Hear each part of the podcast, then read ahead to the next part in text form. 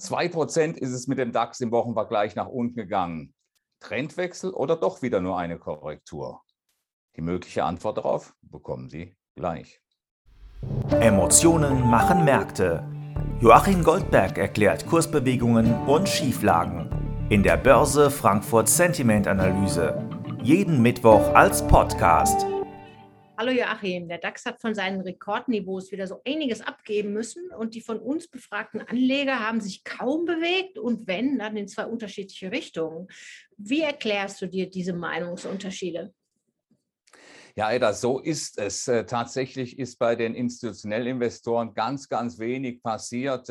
Wir haben hier eine winzige Verschiebung von einem Sentimentpunkt, also einen Börse Frankfurt Sentiment Index von minus einem Punkt. Das heißt in der Summe dann plus minus null. Und deswegen sehen wir hier auf der Grafik auch äh, praktisch keinen Balken, weil er exakt auf der Nulllinie liegt. Nun, was passiert hier? Die Polarisierung zwischen Bullen und Bären ist allerdings ein bisschen gestiegen um drei beziehungsweise vier Prozentpunkte. Das heißt also, so unter der Decke gab es ein bisschen Verschiebungen, aber die großen Gewinnmitnahmen der Pessimisten aus den vergangenen beiden Wochen, die sind bislang äh, ja spärlich gewesen. Ich würde sagen, das war vielleicht ein Zehntel der Positionen, die glattgestellt worden sind, also viel, viel weniger als ich mir eigentlich ursprünglich gedacht habe. Jetzt gibt es natürlich doch einige Veränderungen in der Wahrnehmung der Marktteilnehmer.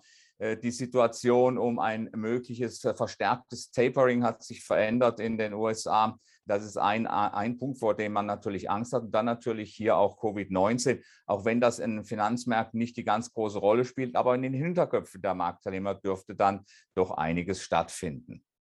Von den privaten Anlegern sind zwar einige aus Aktien rausgegangen, aber in Summe sind die noch deutlich bullischer als ihre professionellen Kolleginnen und Kollegen. Wie erklärst du dir diese unterschiedliche Erwartung? Ja, bei den Privatanlegern, da sieht die Situation in der Tat anders aus. Wir haben hier eine Verschiebung bekommen im Sentiment-Index von drei Punkten und zwar von plus 26 auf plus 23. Hier gab es, wie die Grafik zeigt, hier gab es Gewinnmitnahmen letztlich äh, von den Optimisten in Richtung neutrales Lager. Aber es ist eine kleine Bewegung, die wir hier äh, zu sehen bekommen. Aber letztlich muss man sich natürlich schon fragen, die Privatanleger, sie bekommen überhaupt keine Angst vor den jüngsten Ereignissen, vielleicht auch vor Covid-19, vor der ganzen Entwicklung, sondern man hält hier an den Positionen fest. Und offensichtlich scheint sich hier eines durchzusetzen, nämlich der Glaube daran, dass es sich nicht lohnt, auf diese Korrekturen tatsächlich Gewinne mitzunehmen, weil dann ja das hat man dieses Jahr deutlich häufig gesehen, dass es dann doch noch zu einer weiteren Rallye und zu neuen Rekordhochs gekommen ist. Und darauf setzt man offensichtlich bei den Privatanlegern. Und was erwartest du unterm Strich? Eher Daumen hoch oder eher Daumen runter? Na, wenn ich die beiden Lager vergleiche, dann haben auch die institutionellen Marktteilnehmer nicht wirklich Angst, äh, sondern sie haben ganz einfach mal versucht, ein bisschen Zwischenbewegung mitzunehmen.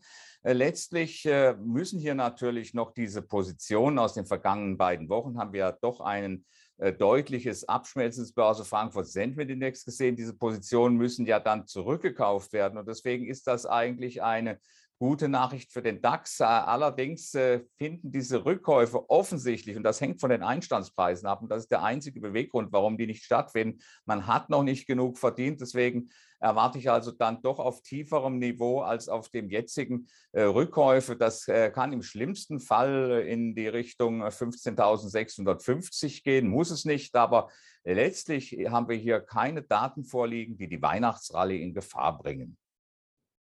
Danke für deine Einschätzung. Gerne. Die Börse Frankfurt Sentiment Analyse.